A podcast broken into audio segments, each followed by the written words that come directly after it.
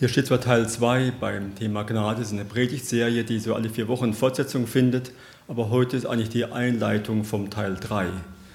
Also ähm, seid gespannt äh, auf den Teil 3, denn das wird einige Antworten geben von den Dingen, die eigentlich heute nur so aufgetan werden, wo man überlegt, ja, wie geht es denn nun weiter? Und, aber bevor wir zum Teil 3 kommen können, müssen wir eben jetzt, äh, denke ich, uns befassen grundsätzlich, wie es damit aussieht. Denn beim letzten Mal haben wir über das Thema Gnade ähm, uns, ähm, haben uns Gedanken gemacht, ähm, wie wir das verstehen können, was Gott sich dabei gedacht hat, was es mit uns äh, macht und eine logische Folge von ähm, dem Thema Gnade ist, dass es einen Schritt weiter geht. Ähm, wie ist es denn, wenn, wenn ich selbst verletzt wurde, äh, wenn mir Unrecht getan wurde?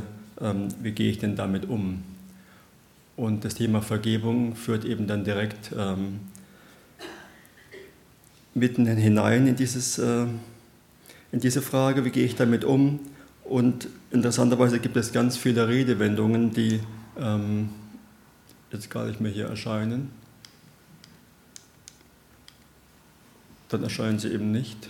Ähm, die jetzt genau das Gegenteil äh, sagen, wie was ich Rache ist süß oder warte nur ab, ne? abrechnen wird am Schluss oder ähm, wie du mir, so ich dir. Ähm, auf einen groben Klotz gehört ein grober Keil ne? oder aus der Bibel Auge um Auge, Zahn um Zahn. Dafür wirst du mir büßen, das zahle ich dir heim, das vergesse ich dir nie und so weiter und so fort. Es gibt ganz viele ähm, Redewendungen in der deutschen Sprache, die genau das Gegenteil aussagen von dem, was eigentlich Vergebung aussagen würde. Ähm, und unsere menschliche Logik ist im Prinzip, wenn mir jemand Schmerz zufügt, dann lasse ich ihn dafür bezahlen. Und nun fordert uns Jesus dazu auf, dass wir dem anderen, der uns verletzt hat, vergeben sollen. Vor vier Wochen beim ersten Teil dieser Predigtserie über Gnade haben wir am Schluss vom Gottesdienst das Vaterunser gebetet. Dort heißt es, und vergib uns unsere Schuld, wie auch wir vergeben unseren Schuldigern, haben wir alle gebetet. Wir bitten Gott also in dem Maße, wie wir bereit sind, unseren Schuldigern zu vergeben, uns zu vergeben. Und nun könnte man ja bei dem Vater unser viele Dinge herausgreifen und nochmal betonen oder nochmal deutlich machen. Und äh, verstärken, aber Jesus greift genau diesen einen Punkt heraus. Nachdem er gesagt hat, so sollt ihr beten, das Vaterunser ähm, mitgeteilt hat, sagt er dann anschließend direkt ähm, im Vers 14, denn wenn ihr den Menschen ihre Verfehlung vergebt, so wird euch euer himmlischer Vater auch vergeben. Und damit gar keine Unklarheiten bestehen, dreht es auch nochmal rum und wiederholt es nochmal andersrum und sagt, wenn ihr den Menschen aber nicht vergebt, so wird euch euer Vater eure Verfehlungen auch nicht vergeben. Es bestürzt mich regelrecht, wenn ich mir vorstelle, dass jeden Sonntag Millionen von Menschen weltweit in Gottesdiensten sitzen das Vaterunser regelmäßig beten und anschließend unvergeben die Kirche verlassen, weil sie selbst nicht bereit sind, anderen zu vergeben.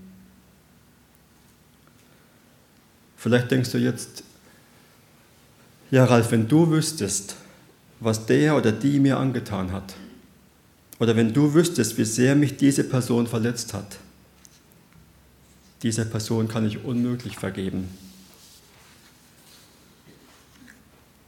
Um es mit der Gleichung vom letzten Mal zu sagen, beim ersten Teil hatte ich so eine Gleichung an die Tafel geschrieben.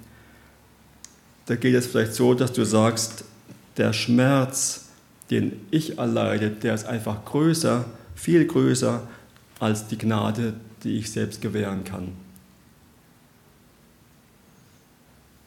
Und das kann so sein, dass es dir im Moment so geht, wenn du an bestimmte Situationen denkst in deinem Leben.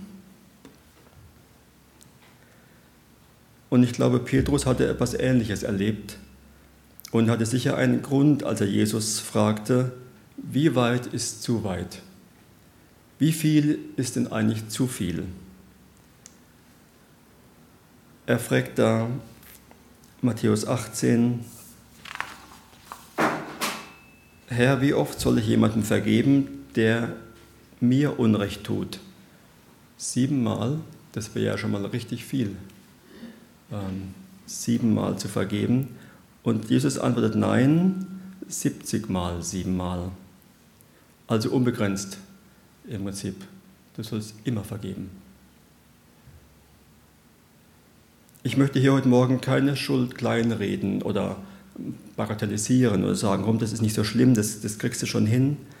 Es kann sein, dass du sehr tief verletzt wurdest und im Moment nicht vergeben kannst.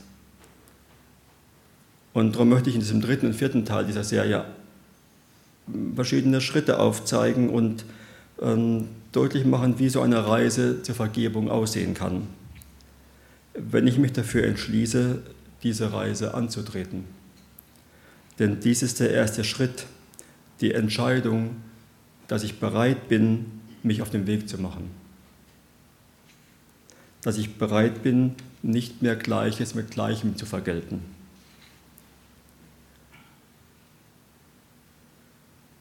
Aber heute möchte ich zunächst erklären, warum das so wichtig ist, warum Vergebung so wichtig ist und was die Bibel dazu sagt. Und um das deutlich zu machen, möchte ich euch das Gleichnis von dem unbarmherzigen Knecht erzählen. Dass genau Jesus auf diese Frage von Petrus, wie viel ist denn zu viel, erzählt hat. Ich übersetze diese Geschichte mal in die heutige Zeit.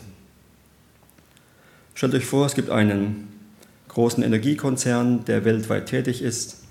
Und dieser Konzern verfügt über Ölquellen, über Kernkraftwerke, ähm, und er ist auch der größte Investor in erneuerbare Energien wie Windkraft und Sonnenenergie und so weiter. Und einem Manager aus diesem Konzern unterstehen in seiner Region alle Kernkraftwerke. Und sein Auftrag ist es, aus der Kernenergie auszusteigen so nach und nach und neue Energiequellen nutzbar zu machen. Und er darf hierbei voll und ganz über das Budget verfügen, was er in seiner Region verdient.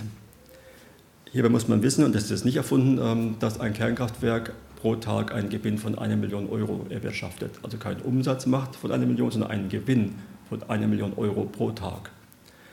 Also es fließt sehr viel Geld durch seine Bücher und, und dieser Manager kann der Versuchung nicht widerstehen und zweigt ab und zu etwas davon ab. Das wird ja wohl nicht auffallen bei dieser Menge. Und ähm, aber es kommt, wie es kommen muss. Eines Tages fällt es auf in diesen Konzernbilanzen, dass da einfach Geld fehlt, zu viel Geld fehlt und er muss antreten und Rechenschaft ablegen. Und ähm, dem Konzern fehlen inzwischen so ungefähr 60 Millionen Euro.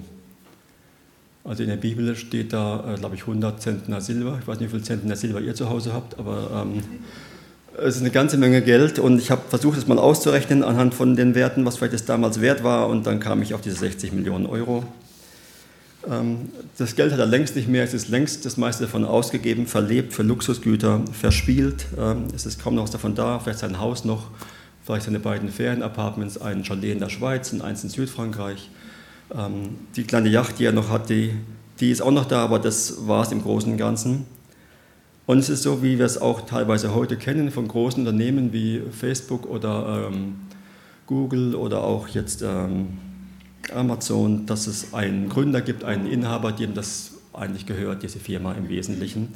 So ist es da auch. Und dieser Inhaber dieser Firma hatte ihm vertraut. Er hatte an ihn geglaubt, er hatte sein großes Talent gesehen, ihm seine Chance gegeben. Und nun kommt alles ans Tageslicht. Der Manager muss alles zugeben, seine Habgier, seinen Vertrauensbruch, seinen Diebstahl. Er hat zwar ein sehr gutes Gehalt, aber das reicht nie und nimmer, um 60 Millionen zurückzuzahlen. Stellt euch vor, welches Beben durch diese Firma geht. Ich habe solche Beben schon erlebt in meinem Berufsleben. Wie wird wohl dieser Konzernchef und Haupteigner der Firma reagieren? Aber stellen wir uns erstmal vor, wie es dem Manager ergeht. Er weiß, die Staatsanwaltschaft und die Polizei sind bereits eingeschaltet. Ähm, dies ist für ihn eine entsetzliche Demütigung. Sein Kopf schmerzt, seine Hände sind schweißnass, sein Herz klopft, nun ist alles aus. Und er weiß, was ihm bevorsteht, eben das, was in der Antike damals üblich war. Er wird ins Gefängnis geworfen oder, noch schlimmer, in die Sklaverei verkauft. Und nicht nur er, sondern seine gesamte Familie, seine Frau und seine Kinder und selbst die Kinder seiner Kinder. Er war gerade kürzlich Großvater geworden, auch sein Enkelkind wird dafür büßen müssen. Er steht also vor seinem Chef und die beiden stehen sich eine ganze Zeit lang gegenüber und dann verliest der Chef das Urteil, das der Aufsichtsrat mit ihm zusammen gefällt hat und sagt, verkauft alles, was er besitzt, verkauft ihn in die Sklaverei, dazu seine Frau, seine Kinder, bis diese Schuld abgezahlt ist. Der Fall ist abgeschlossen, führt ihn weg. Nächster Punkt der Tagesordnung und wendet sich dem nächsten zu. Aber dann geschieht etwas Unerwartetes. Der Manager hat jetzt nichts mehr zu verlieren. Sein Ansehen ist sowieso dahin, jetzt ist ja gar nichts mehr peinlich. Er fällt vor versammelter Mannschaft vor seinem Chef auf die Knie und fleht ihn an. Ja, ich habe das alles getan. Ähm, ich weiß, was ich der Firma schulde. Haben Sie bitte Geduld mit mir. Ich will, ich will alles zurückzahlen. Bitte geben Sie mir etwas Zeit und gewähren Sie mir eine Zeit der Gnade. Bitte gewähren Sie mir Gnade. Und alle Umstehenden wissen, dass dies nie geschehen wird. Sie kennen Ihren Chef. Das ist keiner, den man so leicht mit dem Finger wickeln kann. Sollte dieser Dieb so billig davonkommen? Wahrscheinlich denken alle, Mann, ist das peinlich.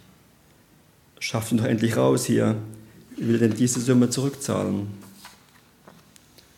Aber sicher waren die Umstehenden noch mehr überrascht von dem, was jetzt passiert ist als von dem plötzlichen Gehabe des Managers. So etwas hätten sie sich nie vorstellen können. Der Konzernchef steht einfach nur da und sagt gar nichts mehr. Er schaut nur voller Mitleid auf dem am Boden knienden Mitarbeiter und seine Augen wurden ihm feucht. Und nach einer langen Pause geht er auf ihn zu, er richtet ihn auf, nimmt ihn in den Arm und sagt, okay, ich werde das Urteil annullieren. Ich erlasse Ihnen die Schulden, Sie und Ihre Familie sind frei. Ich drücke jetzt mal kurz auf die Pausentaste dieser Geschichte. Dieses Thema hat man letztes Mal besprochen, vor vier Wochen. Der Konzernchef steht natürlich für Gott und der Manager, das bist du und das bin ich. Und die Gnade, die Gott für dich bereithält, die ist immer größer als die Schuld, die du angehäuft hast. Immer, immer, immer. Um das mit den Worten dieser Geschichte zu sagen, du hast Schulden, Gott sagt, okay, ich bezahle. Denn wer trägt denn den Verlust, nachdem der Manager weggeschickt wurde? Der Verlust ist noch da, die 60 Millionen, die fehlen es trägt der Konzernchef aus seiner eigenen Tasche, von seinem Privatvermögen. Er trägt die Schuld.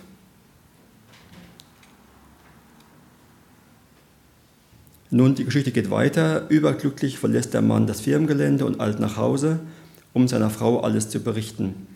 Und auf dem Weg zu seinem Grundstück trifft er auf seinen Nachbarn, der ihm 10.000 Euro ähm, schuldet und ihn immer wieder aufs Neue vertröstet, ja, nächste Woche habe ich das Geld und ich bin gleich dazu weit und ich schaffe das schon. Und, aber der Manager verliert die Geduld und packt ihm am Kragen und droht ihm, er soll nun endlich bezahlen, seine Geduld ist am Ende, sonst fliegt er ins Gefängnis. Und zwar so lange, bis seine Schuld beglichen ist. Aber der Nachbar hat das Geld nicht, er kann nicht liefern und der Manager lässt ihn tatsächlich umgehend ins Gefängnis werfen. Interessant bei dieser Geschichte ist, dass Jesus, als er dieses Gleichnis erzählt, hier exakt die gleichen Worte verwendet, ähm, die die beiden Schuldner aussprechen, als sie um Gnade bitten.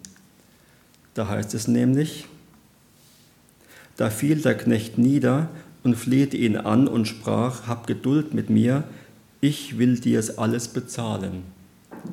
Und der Nachbar sagte dem Manager, da fiel der Knecht nieder und flehte ihn an und sprach, hab Geduld mit mir, ich will dir es alles bezahlen. Exakt das gleiche, wortwörtlich.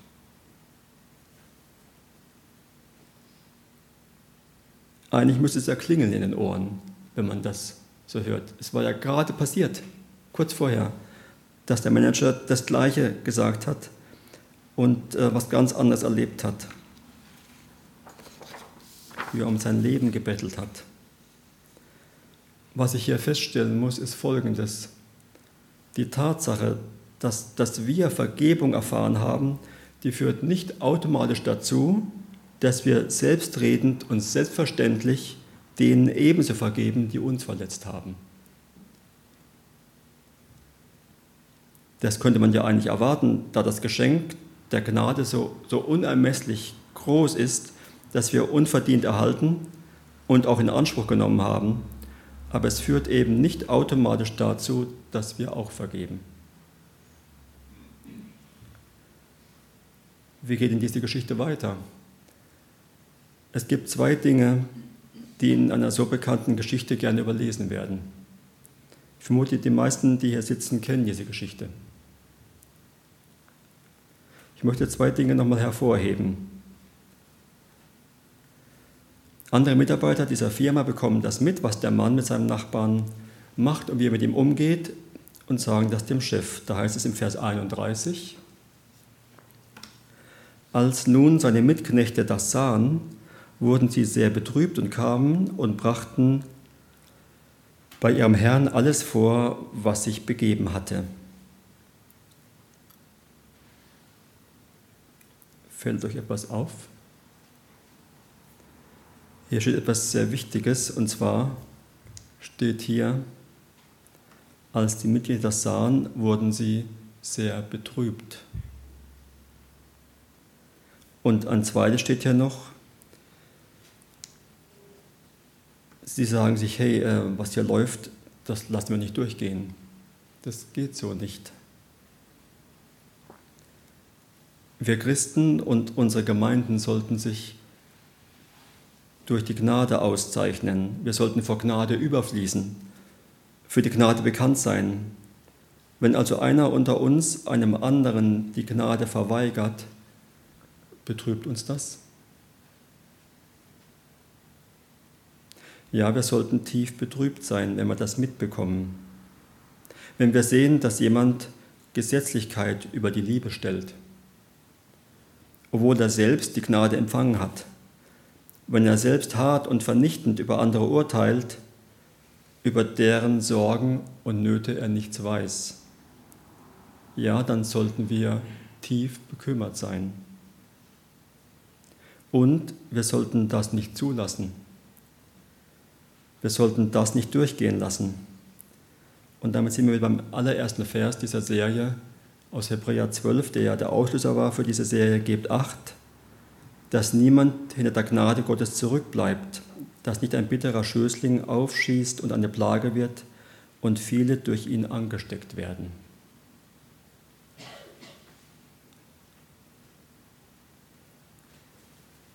Was passiert nun mit dem Manager, nachdem der Chef von seinem Handeln erfahren hat. Was glaubt ihr? Er zuckt die Schulter, denkt, ja, das ist schade, ne? hat nichts gelernt, der Kerl, aber nein, es ist nicht so. Ähm, er lässt ihn wieder antreten, es gibt diesmal kein Flehen, kein auf die Knie fallen, keine Tränen. Der Inhaber der Firma sagt zu ihm,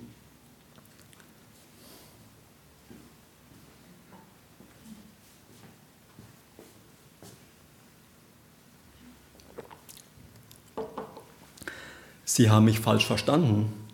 Ich war bereit, den Verlust zu übernehmen. Das wäre ich immer noch, aber Sie wollen nicht, was ich zu bieten habe. Sie haben Vergebung erfahren, sind aber nicht bereit, selbst zu vergeben.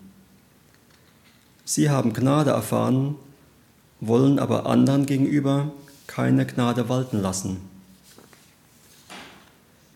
Sie wurden mit Liebe überschüttet, wollen aber nicht in dieser Liebe leben. Ich bot ihnen das Wunder der Vergebung an. Ich gab ihnen die Chance, sich von der Herrschaft, du verletzt mich, also verletze ich dich, zu befreien. Aber sie können diese Chance nicht für sich in Anspruch nehmen und sie im Gegenzug anderen verweigern. Sie haben zurückgewiesen, was ich ihnen angeboten habe, und so gibt es nichts, was ich ihnen noch zu geben hätte. Und der Chef lässt ihn abführen und ins Gefängnis werfen, so lange, bis seine Schuld bezahlt ist. Und damit endet die Geschichte. Stimmt aber nicht ganz. Denn das Gleichnis, das Jesus hier erzählt, ist noch nicht zu Ende. Wenn wir den letzten Satz weglassen, haben wir das Wesentliche nicht verstanden. Und das ist der zweite Punkt, der oft überlesen wird. Denn Jesus sagt anschließend, genauso wird mein Vater im Himmel mit euch verfahren, wenn ihr euch weigert, euren Brüdern und Schwestern zu vergeben.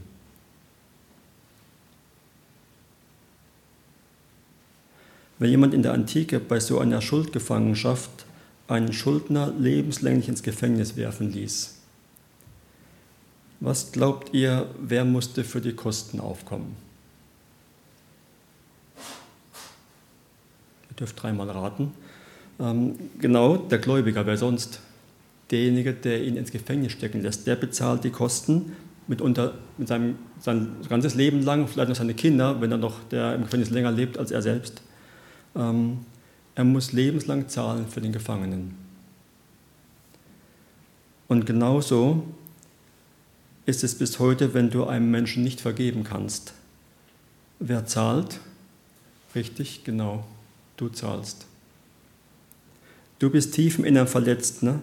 Du gehst abends mit deiner Bitterkeit schlafen und stehst am Morgen damit wieder auf. Du bist derjenige, nicht der andere der aus diesem Kelch der Bitterkeit jeden Tag einen kleinen Schluck nimmt. Du befindest dich dann in einem Gefängnis der Bitterkeit und in einem Gefängnis ist es kalt. Und es besteht die Gefahr, dass dann irgendwann auch dein Herz kalt wird. Darum heißt dieses Thema heute ein Leben in Gefangenschaft. Ihr habt euch schon gewundert, was das mit Gnade zu tun hat, ähm, weil das ist der Kern letzten Endes von dem, worum es geht. Gnade und Vergebung ist also für beide wichtig, für den Schuldner und für dich. Zur Vergebung gibt es keine Option, denn was wäre die Alternative? Die Alternative wäre, nicht zu vergeben, um mit der Zeit immer bitterer zu werden.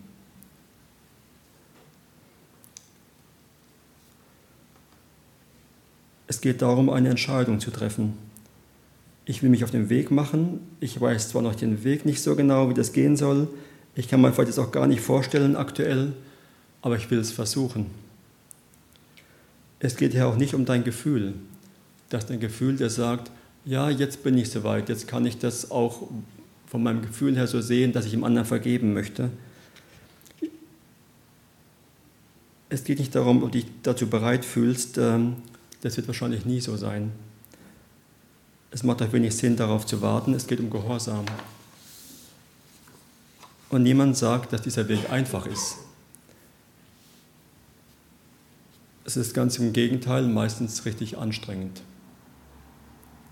Und es gibt kleine Dinge, die, die uns Not machen, und es gibt ganz große Dinge, von Missbrauch angefangen bis zu anderen Sachen, wo es in Beziehungen ganz, ganz schwierig geworden ist. Aber der Weg, der beginnt immer mit der Entscheidung loszugehen. Und das ist der erste Schritt. Und von daher ist dieser Vier-Wochen-Rhythmus, den wir jetzt hier haben, der ja eigentlich ungünstig ist, weil man so lange Pausen zwischendrin hat zwischen den Predigten, finde ich hier hilfreich, weil ich kann nicht von heute auf morgen sagen, ja, jetzt ähm, habe ich es erkannt, jetzt will ich das und ich kriege das hin. Ich brauche manchmal Zeit, um das für mich unter die Füße zu bekommen und sagen, ja, ich möchte jetzt diesen Weg gehen und ich möchte da weitermachen an diesem Punkt. In der nächsten Predigt wird es darum gehen, was mir bei der Vergebung helfen kann und auch um die Frage, was Vergebung ist und auch was Vergebung nicht ist.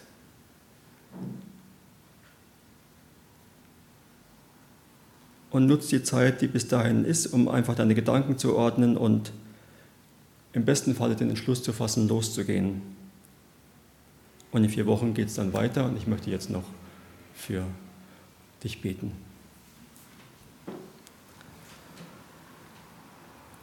Lieber Vater, ich ähm, möchte speziell für diejenigen beten, die, die verletzt sind, denen man wehgetan hat, denen man Unrecht getan hat. Und ich möchte dich bitten, dass du ihnen mit deiner ganzen Liebe begegnest, dass du sie auf deinen Schoß setzt und sie in den Arm nimmst, dass sie wissen, dass sie bei dir gut aufgehoben sind und dass du für sie bist und nicht gegen sie. Und ich bitte dich, dass du ihnen zeigst, wie wichtig Vergebung ist und dass du ihnen zeigst, wie sie ihre Bitterkeit, die immer mehr Raum gewinnen will in ihrem Herzen, wie sie die wieder loswerden können. Ich bitte dich darum, dass du eingreifst weil du gnädig bist, weil du ein großer Gott bist und weil du Möglichkeiten hast, die über alles hinausgehen, was wir uns vorstellen können.